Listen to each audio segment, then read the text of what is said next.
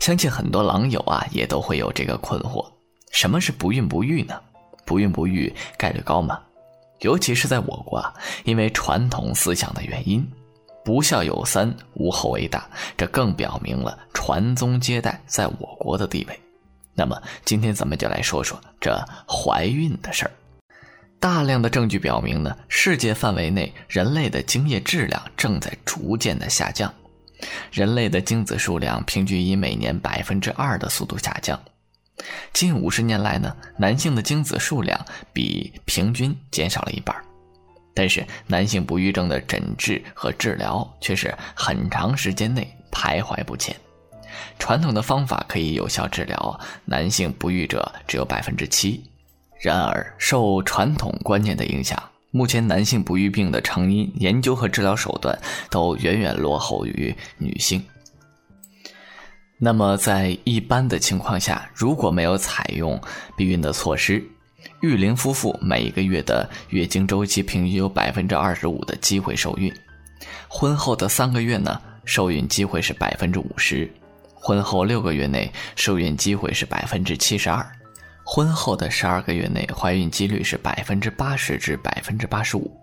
如果婚后一年以上有规律的性生活，未采取避孕措施的话，那么配偶不能怀孕，或是呃未能受孕分娩胎儿，那么就应该考虑不生育的可能。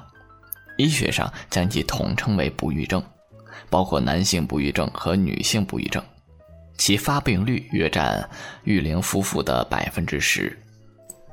事实上，在不育夫妻中，有三分之一以上不育的原因在于男方，男女都有问题，各占三分之一。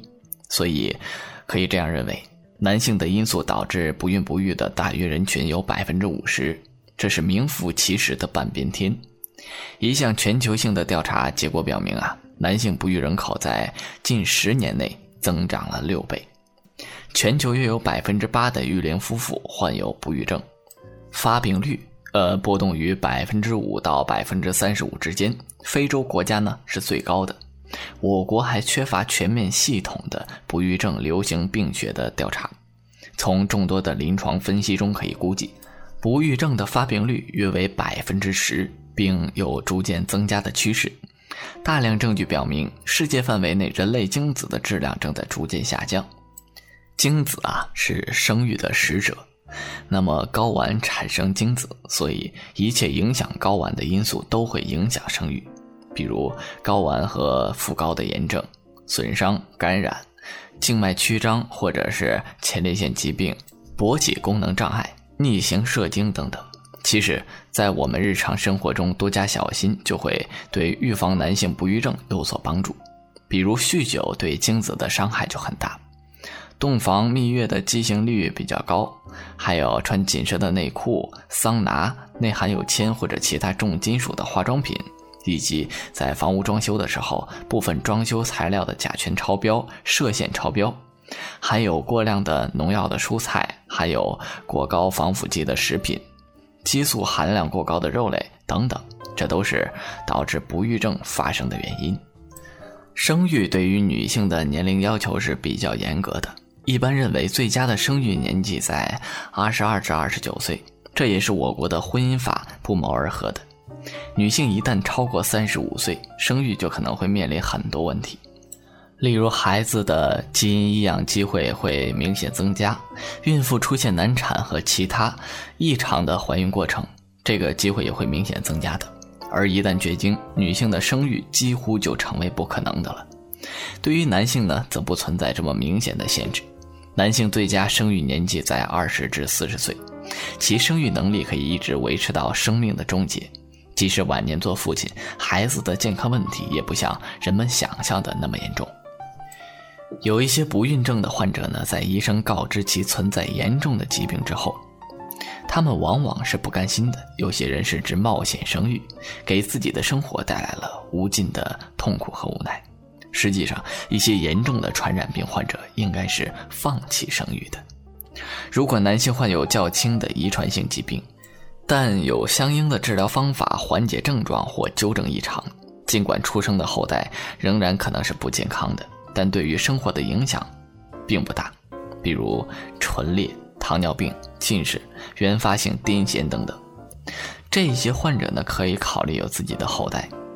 问题是，那些严重的男性遗传病患者，其后代有较多的发病机会，目前还没有什么有效的治疗方法，因此最好不要生育，可以考虑在婚前就进行节育，或是在婚后严格避孕。如果执意想要孩子，要用精子库的精子进行人工受精，解决生育的问题，或者是领养子女。在接诊不育症患者的时候，经常会遇到这样的情况：男女双方均接受了全面的检查，结果全都正常，但就是不能生孩子。